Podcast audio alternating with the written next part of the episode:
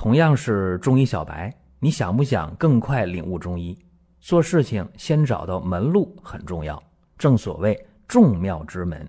下面我抛砖引玉，为大家开启中医入门。本期音频啊，听完之后，相信很多人会有感触的。为什么？都知道那句话啊，头疼医头，脚疼医脚，说这个不好。那么高明的医生，很多时候治病啊，不见得说看着这个病就在这个位置上去下功夫，不见得啊，完全可以头痛医脚，脚痛医头。当然，讲这个话题不是说抬高自己，说哎我我多厉害，不是。可能巧了，在实践当中有一些问题解决的比较好。这段时间呢，看《景玉全书》看的比较多。有这么一段话啊：见痰修治痰，见血修治血。无汗不发汗，有热莫攻热。你看，不是说见痰就治痰，见血就治血，不是那么回事儿啊。说这人风寒表症是吧？没有汗，你就给他发汗，不一定啊。这人高热，你就给他退热，不见得。这个怎么讲呢？就是临床。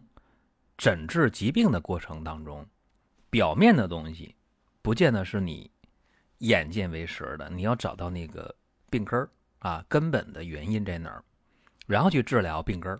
这样一来啊，就正本清源了，标本兼治了。谈一些粗浅的体会吧，比方说，呃，有一些人经常腹泻。慢性腹泻的病人，这生活中很多啊，每天排大便排个三回四回的，大便不成形，甚至有的时候排那个便全是稀便啊，稀的不能再稀了。可是偶尔呢，他也会出现便秘的情况啊，那大便粪块也比较硬。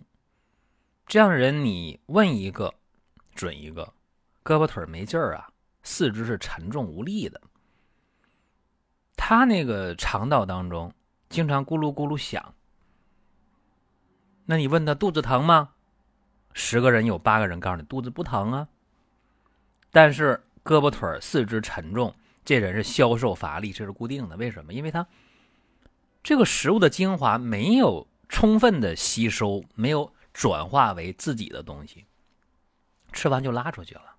民间叫什么？直肠子啊，对不对？而这样人往往没有胃口，到院查吧，左查右查，下胃镜查，没事啊，你肠道里边都都没有问题啊，肠黏膜好好的，但是为什么就就是不吸收呢？就是稀便，偶尔有便秘呢？为什么呢？有一些同行会说说这样的人啊，脾虚，对，肯定脾虚，甚至有一些。会想到，哎，能不能利利湿啊，去去湿气，对吧？嗯，这也对。还有人说，那这个脾胃脾寒、胃寒，那得常寒啊，来点温热的药也对。健脾利湿温中这样的治疗方法，你不能说它不对。但是效果呢，就是可能这回投药好使，下回投药就不好使。病人也百思不得其解，说那我得这病十年二十年了，人瘦的不成样然后左一回右回看医生，他也大概了解哦，健脾利湿温中，但怎么就不好使呢？这样的病啊，用四个字叫湿滞下焦，哎，是这么一个基本的问题。那么在这个利水渗湿药当中，包括健脾温中药当中，你得干嘛？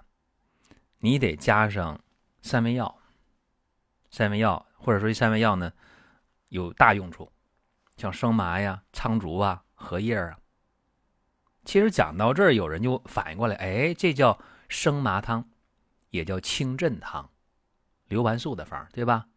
原方治那个雷头风的，就是自己感觉这头里边像打雷一样响，然后这脸上起包块，又红又肿又疼，这是湿毒郁结导致的这么一个雷头风。所以，这个生麻汤、生麻、苍术、荷叶这三味药，对这个湿毒的效果特别好。针对这些湿滞下焦、腹泻的人，偶有便秘的人，这三味药用上：苍术十克、生麻十克、荷叶十克，各等份就行。然后加黄连三克、茯苓十五克、猪苓十克、泽泻十克、陈皮十五克、茵陈十克、砂仁五克、青木香五克。用这个方，往往效果就特别好。奇怪吗？不奇怪。因为人是一个整体呀，所以在选方用药的时候，有的时候叫不治而治啊，就你看到的这个病啊，跟你实际的病的根本两回事儿。我们在听节目的过程当中啊，想说的话、想问的事儿，可以通过评论来实现。如果说身边人也需要这个内容，你可以转发一下。再有啊，就是关注的事儿。点关注不迷路，下回还能继续听。大家可以关注一个公众号，叫“光明远”，阳光的光，明天的明，永远的远。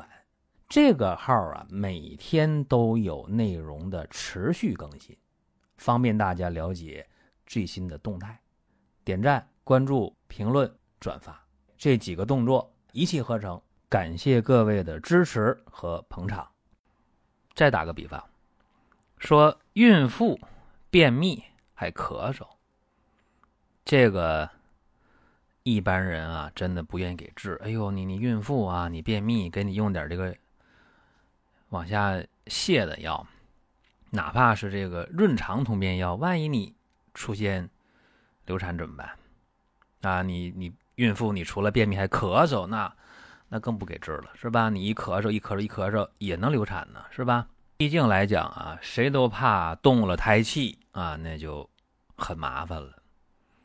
这个事儿吧，如果没有把握的前提下，应该回避啊，这对谁都好，于己于人都好。但是呢，如果有把握的前提下，是可以治疗的。你比方说，用这个方子啊，当归十克，贝母十克，桔梗十克，知壳五克。杏仁五克，苦参三克。正常的水煎啊，水煎三次，药汁儿混到一起。在喝的时候，因为一天喝三次嘛，这个方既解决便秘啊，又能解决咳嗽、燥咳、无痰。那么在喝之前啊，每一碗要兑上五克的蜂蜜。就这个方法啊，对于。孕妇便秘燥咳的问题效果非常好。现在来讲，这个孕妇怀孕期间营养是过剩的，啊，营养是过剩是占到绝大多数的，它就容易出现便秘。而且呢，随着这个月份的增加，啊，一般怀孕到了五个多月、六个月以后，如果营养过剩啊，那么这个胎位的这个问题啊，占到内在的这个空间的问题。那么出现一些食欲不振了，然后还要继续使劲吃，吃来吃去会怎么样？会导致便秘。那么肺和大肠是互为阴阳表里的，对吧？你那个大肠不通啊，肺气就郁闭了，啊，很可能就出现燥咳。所以这个方，贝母润肺，然后呢？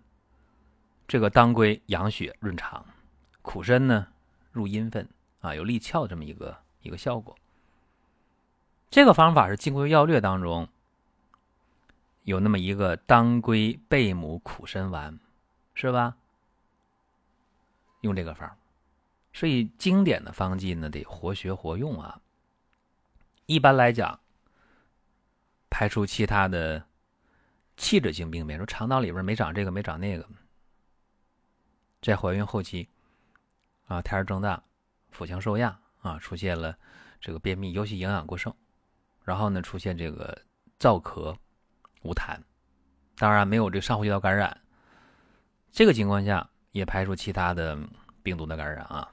用这个方法有把握的前提下，也未尝不可啊，当然得是有把握啊。那么今天讲了这么两件事儿，都不是看见什么治什么。绝不是。它是局部与整体的这么一个关系。